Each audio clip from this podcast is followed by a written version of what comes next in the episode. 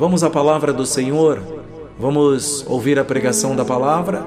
Lhes convido para abrir suas Bíblias comigo no Evangelho segundo escreveu Marcos, capítulo 3, versos 20 e 21, e depois no mesmo capítulo 3, versos 31 até 35.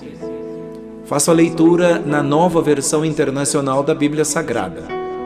Então Jesus entrou numa casa e novamente reuniu-se ali uma multidão, de modo que ele e os seus discípulos não conseguiam nem comer. Quando seus familiares ouviram falar disso, saíram para apoderar-se dele, pois diziam: Ele está fora de si. Agora no verso 31. Então chegaram a mãe e os discípulos de Jesus. Ficando do lado de fora, mandaram alguém chamá-lo. Havia muita gente assentada ao seu redor e lhe disseram: Tua mãe e teus irmãos estão lá fora e te procuram. Quem é minha mãe? E quem são meus irmãos? perguntou ele. Então olhou para os que estavam assentados ao seu redor e disse: Aqui estão minha mãe e meus irmãos. Quem faz a vontade de Deus, este é meu irmão, minha irmã e minha mãe. Amém. Senhor, abençoa-nos neste momento, concede-nos graça para, após ter lido a tua palavra, ouvir a explicação dela, a sua explanação e exposição recebermos esta palavra, aprendermos com ela, sermos por ela abençoados, edificados. Em nome de Jesus, eu creio que o Senhor pode fazer isso e que neste momento nada nos distraia, nada nos tire do foco de ouvir e aprender do Senhor. Que isto seja instrução para as nossas vidas que esta palavra seja vida para todos nós. Eu oro, oro por este irmão e esta irmã, por esta pessoa que me acompanha agora, em nome de Jesus. Amém. O título para esta ministração é o seguinte: Quem são minha mãe e meus irmãos?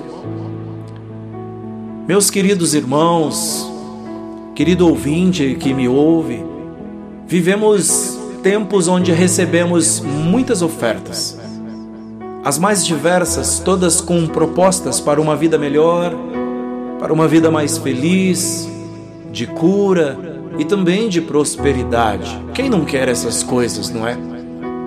Diante do desatino, do desapontamento com estruturas, com as pessoas do mundo em que vivemos, diante da maldade crescente e desafiadora, as pessoas apegam-se a qualquer coisa, mas qualquer coisa mesmo. Só que entre as ofertas que recebemos está a de Jesus, do verdadeiro Evangelho, da vida plena a oferta de Jesus, diferente de todas as demais, é Ele mesmo. Porque o Evangelho é sobre a sua pessoa.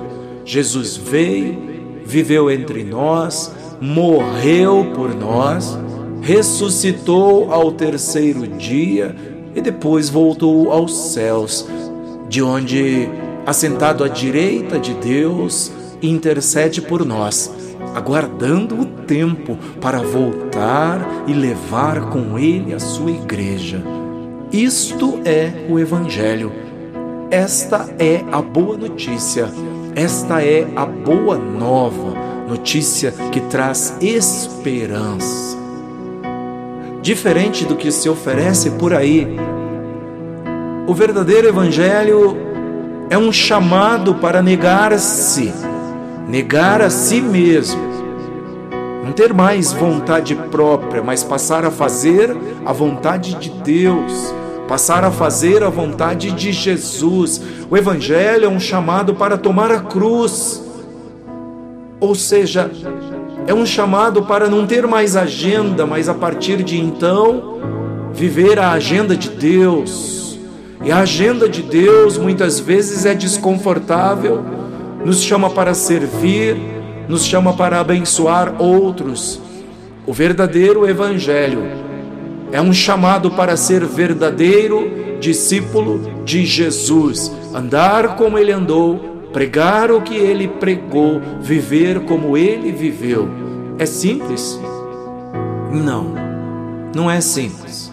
É preciso vencer a barreira do eu, das minhas vontades.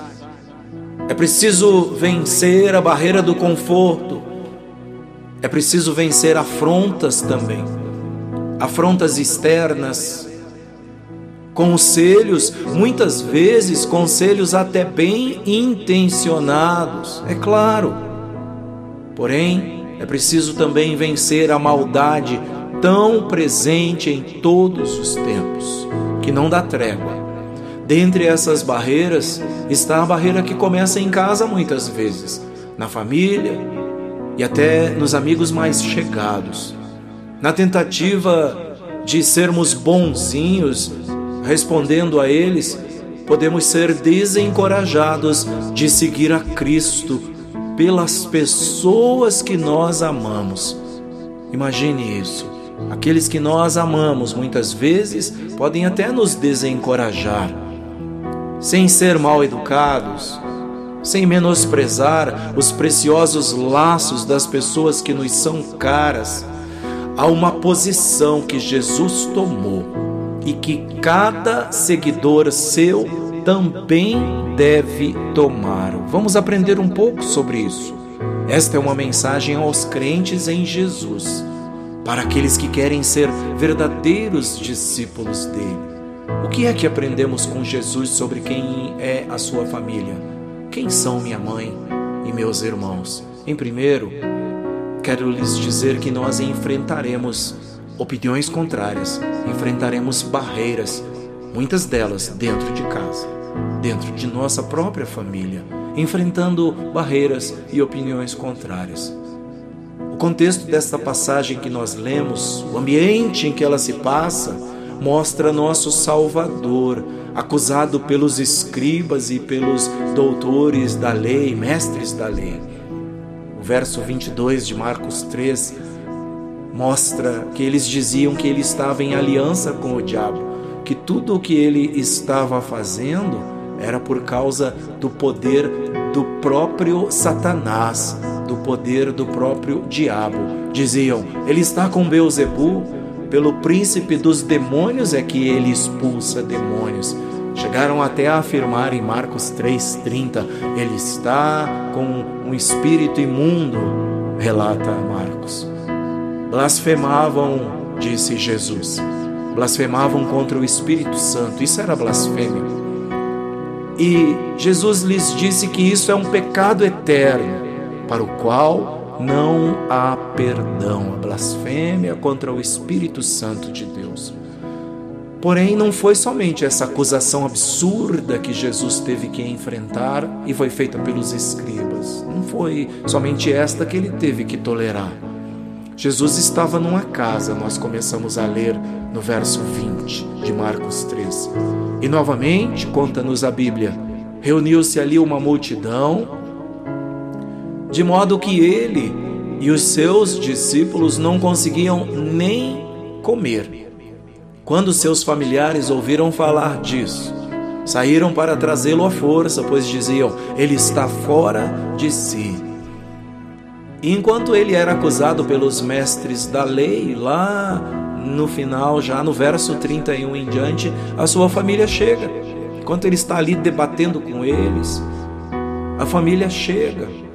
Então, nisto, Verso 31: Chegaram a mãe e os irmãos de Jesus, ficando do lado de fora. Mandaram alguém chamá-lo.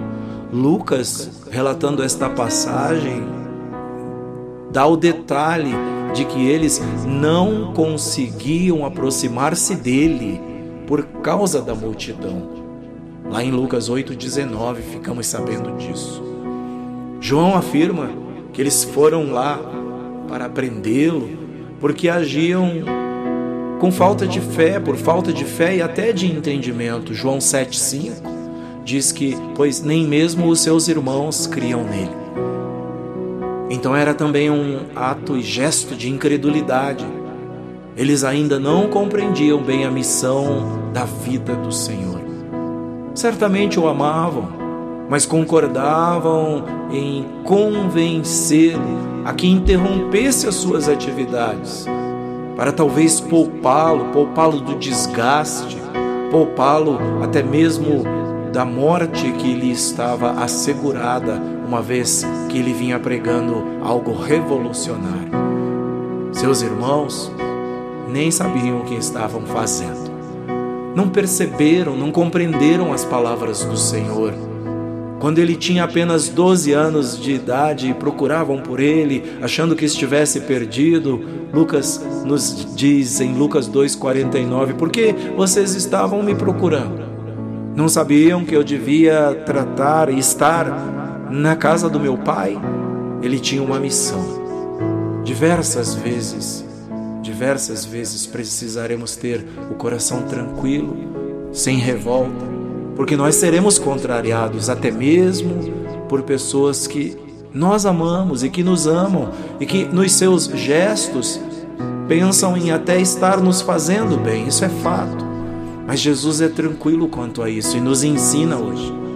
Ele é firme, é perseverante diante dos que querem desencorajá-lo e lhe desestimular. Nada disso o abalou.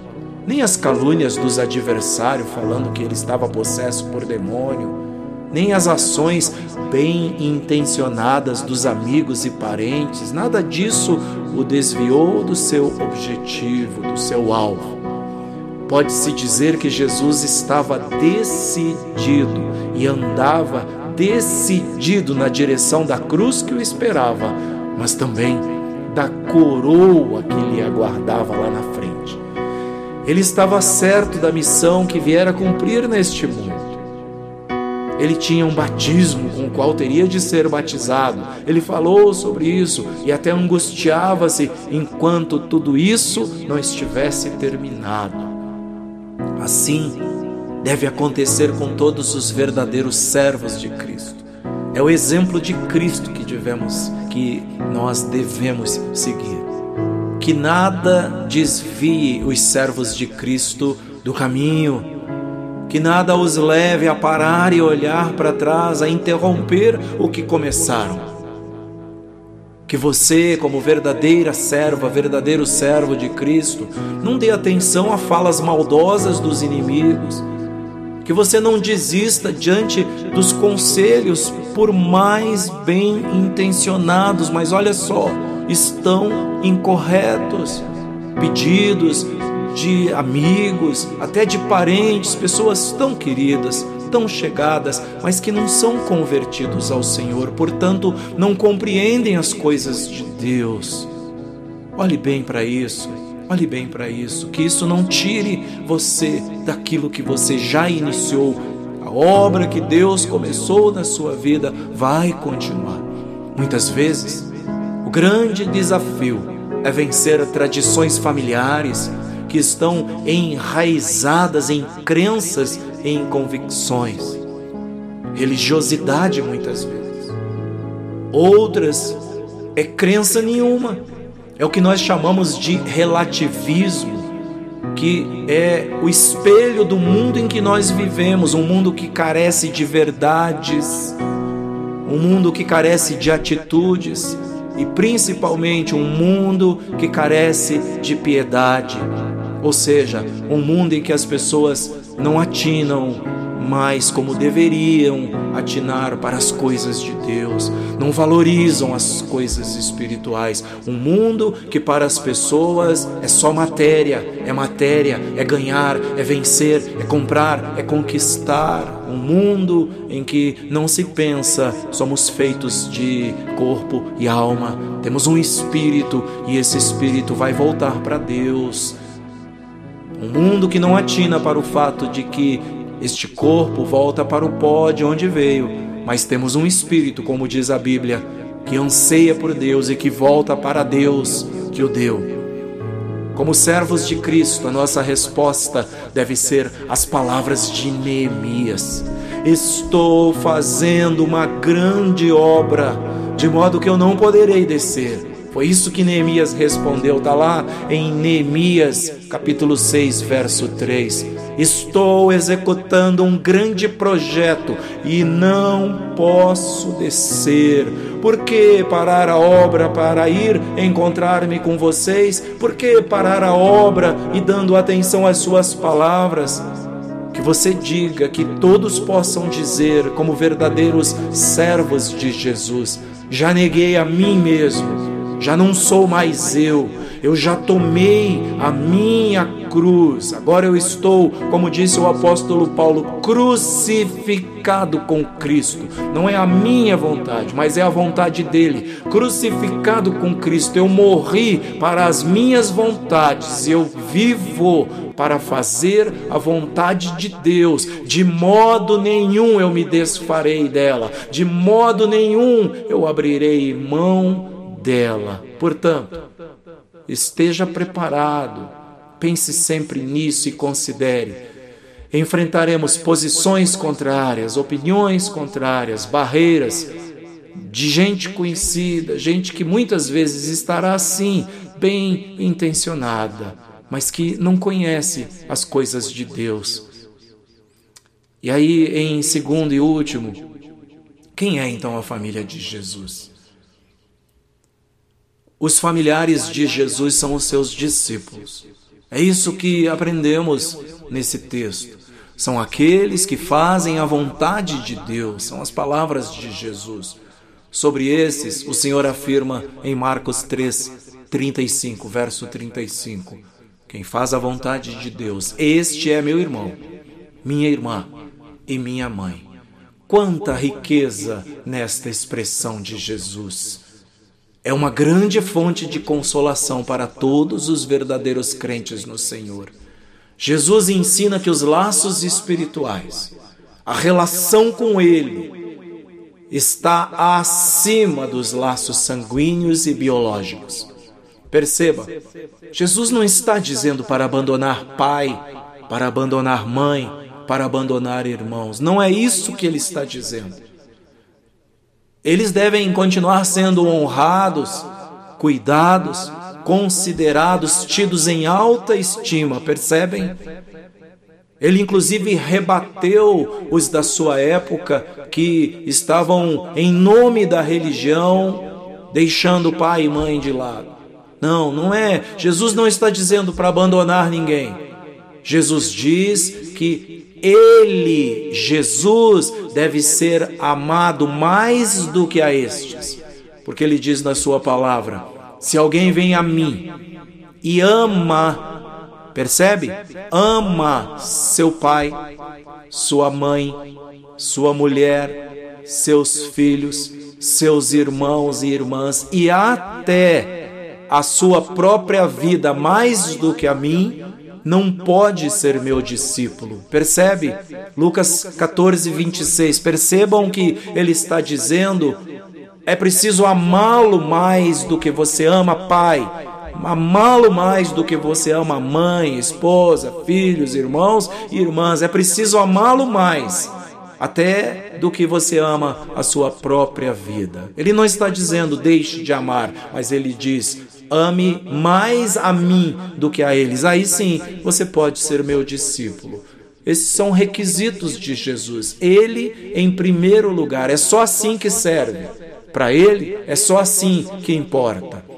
Só se colocava alguém assim na vida, com tal prioridade, com tamanha importância se fosse um Deus.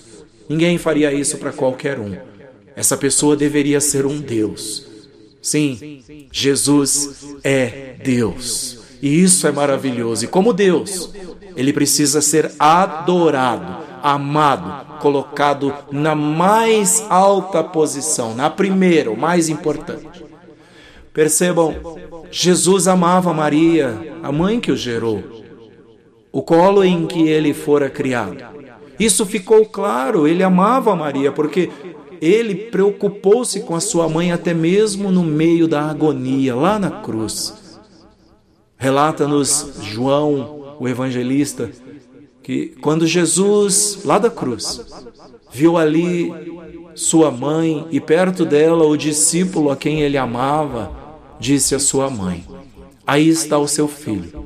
E ao discípulo: Aí está a sua mãe.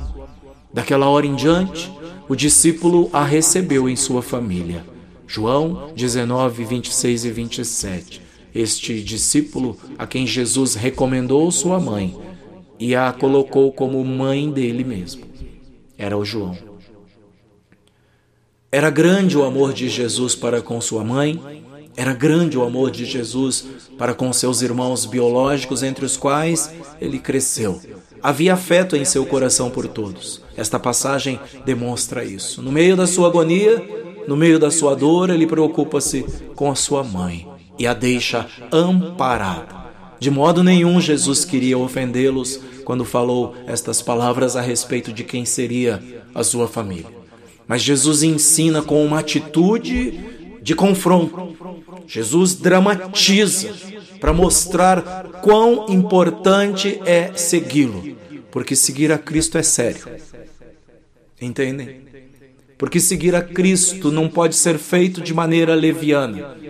Por isso, Marcos, aqui em Marcos 3, no verso 34, diz que ele olhou para os que estavam assentados ao seu redor e disse: Aqui estão minha mãe e meus irmãos. Quem faz a vontade de Deus, este é meu irmão, minha irmã e minha mãe. Todos os verdadeiros crentes encontram consolo nessas palavras de Jesus. Reconheçam, há alguém que os conhece. É Jesus. Ele os ama, ele cuida das suas vidas e ele os considera irmãos, membros da sua própria família. Não importa sua condição financeira nem sua origem, isso não é motivo para vergonha. Lembrem-se, são irmãos e irmãs do próprio Filho de Deus. Não se preocupem quando perseguidos ou maltratados por gente chegada, por amigos, até mesmo pelos próprios familiares, por causa de Jesus. Não se preocupem com isso. Lembrem-se das palavras de Davi, o salmista, e encontre conforto nestas palavras quando estiver enfrentando esse tipo de barreira. Ela pode acontecer, ela acontece. Ainda que o meu pai e a minha mãe me abandonem, o Senhor cuidará de mim.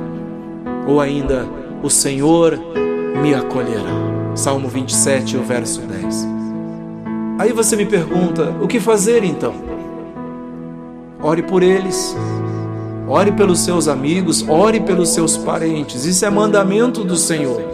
Vejam, Jesus ordena que se ore até pelos inimigos e pelos que os perseguem.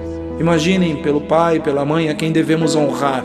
Imaginem pelos irmãos a quem devemos prezar e amar como nossos. Gente nossa, gente de sangue, em cujas veias corre o mesmo sangue das nossas. Jesus ensina assim, ó: amem os seus inimigos e orem por aqueles que os perseguem. Para quê? Para que vocês venham a ser filhos de seu Pai que está nos céus. Se você não amá-los, você nem é digno de carregar o nome de filho de Deus. Sabem por quê? Porque Deus, Ele faz raiar o seu sol sobre os maus e bons e derrama chuva sobre justos e injustos. Jesus está dizendo: Deus é bom. Deus não diferencia pessoas. Deus é bom. Mateus 5, 44 e 45. E quem persegue e afronta os que são de Jesus precisa parar. Quem persegue e afronta os que são de Jesus precisa refletir e, sobretudo, precisa arrepender-se, porque esta pessoa está afrontando o próprio Jesus. Quando deixa-se de abençoar alguém, de ajudar, de fazer algo por alguém, é ao próprio Jesus que você está negando. Quando você persegue alguém que é de Jesus, quando você persegue os parentes de Jesus, é a Jesus que você está perseguindo. Você está perseguindo a família de Jesus, o Filho de Deus. Está perseguindo a própria família do Rei dos Reis e Senhor dos Senhores. E saiba, os perseguidos têm um irmão. Os perseguidos têm um amigo poderoso. A Bíblia diz: porque o seu redentor é poderoso e pleiteará a causa deles contra ti. Provérbios 23 e o verso 11. Portanto, está aí a família de Jesus. São aqueles que fazem a vontade de Deus. Eu quero convidar você a orar comigo. Você que tem enfrentado barreira, tem enfrentado perseguições, tem enfrentado até indiferença. Quero orar também por você que tem, por acaso, tem tido alguma dificuldade em conviver com alguém que é de Jesus. Olhe bem, olhe ao seu redor, pense no que você está fazendo, olhe ao seu redor, considere o que você está fazendo. Você pode estar lutando contra o próprio Deus, pode estar lutando contra o próprio Jesus, porque aqueles que são dele o maligno não os toca, diz a Bíblia. Os que são dele, ele cuida deles, ele zela por eles. Mas mais que isso, não é uma ameaça, nada disso, é um convite. É um convite que eu tenho nesta oportunidade. Ame a Jesus também. Abra o seu coração. Deixa Jesus cuidar de você. Venha pertencer a esta família. Basta aceitar a Jesus. O que é aceitar a Jesus? É dizer: Jesus, eu reconheço que tu és o Filho de Deus, que Deus o enviou para morrer por mim, que até então vivia em pecados, vivo em pecados, afastado de Deus, mas eu quero me aproximar de Deus e eu entendo agora que isso é feito através de Jesus. Então diga hoje, agora, eu te aceito, Senhor Jesus. Eu te aceito como meu Senhor e meu Salvador. E então, através de Jesus, você será incluída, você será incluído nesta família, a família de Deus. Oremos. Pai celestial, obrigado por este tempo, Senhor. Obrigado por esta oportunidade de orar com estas pessoas, de orar com estes que estão comigo agora. Obrigado por estes instantes de meditação, de leitura e também de ouvir a tua palavra. Eu te agradeço te peço que esta palavra tenha encontrado lugar nos nossos corações, que o Senhor nos ajude, ajuda-nos, Espírito de Deus, com a nossa disposição, para que esta palavra encontre espaço em nós, espaço nas nossas vidas. Eu te peço que nos abençoes, para que sejamos por ela guiados, orientados e que se entre nós há alguém que vem sofrendo dificuldades, sofrendo afrontas, que o Senhor restaure a sua coragem, que o Senhor o anime, a anime, ponha de pé, que ela se levante e que saiba e agora tenha a convicção, reconheça mais uma vez que tomou a decisão certa de seguir Jesus, de andar com Jesus, porque é isso que lhe preserva, que lhe garante um futuro abençoado, que lhe garante um futuro maravilhoso, especialmente que lhe garante a vida eterna com Deus para sempre. Eu também oro, Senhor, por este ou esta que não tem sentido muita afeição pelos que são teus. E se esta pessoa está me ouvindo agora, eu creio que foi o Senhor que a colocou para ouvir este áudio, para ouvir esta pregação. Oh Deus, ajuda-nos primeiro a amá-los e segundo, ajuda esta pessoa a entender de que precisa também do Senhor que todos nós, do doutor até aquele que é ignorante, analfabeto, todos precisamos do Senhor. Daquele do simples até o que tem grandes posses, daquele que nada tem, do pobre até o que tem muito, todos precisamos do Senhor. Todos carecemos de ti Então, Senhor, todos precisamos ser incluídos nesta família. E se esta pessoa parou para ouvir-me esta nesta oportunidade, então eu te peço, derrama graça sobre a sua vida, que ela possa se decidir agora a ser do Senhor, a andar com Jesus e a tornar Jesus o Senhor da sua vida. Em nome do Pai, em nome do Filho e em nome do Espírito Santo eu oro e agradeço nesta hora. Amém. Que Deus te abençoe. Que o Senhor te encoraje, você que vem lutando, vem batalhando para se fortalecer, seja encorajado nesta oportunidade. E você que tem tido dificuldades, que você tenha orado que você tenha aceito no coração esse desafio de ser de Jesus. E daqui para frente o que fazer? Procura conhecer mais a Deus, procura conhecê-lo através da Bíblia Sagrada. Tem fartura de informações, de literatura, de Bíblias na internet, no celular, no computador e também faça mais. Procure uma igreja, procure um lugar onde Deus é adorado, onde o Senhor é amado, onde ele é ensinado para aprender sobre ele, para que o seu futuro seja diferente, para que daqui para frente a sua vida seja uma vida cheia de sentido. Deus te abençoe, Deus abençoe a todos e até a próxima oportunidade, querendo Deus. Um grande abraço. Fiquem com Deus. Tenham uma noite abençoada.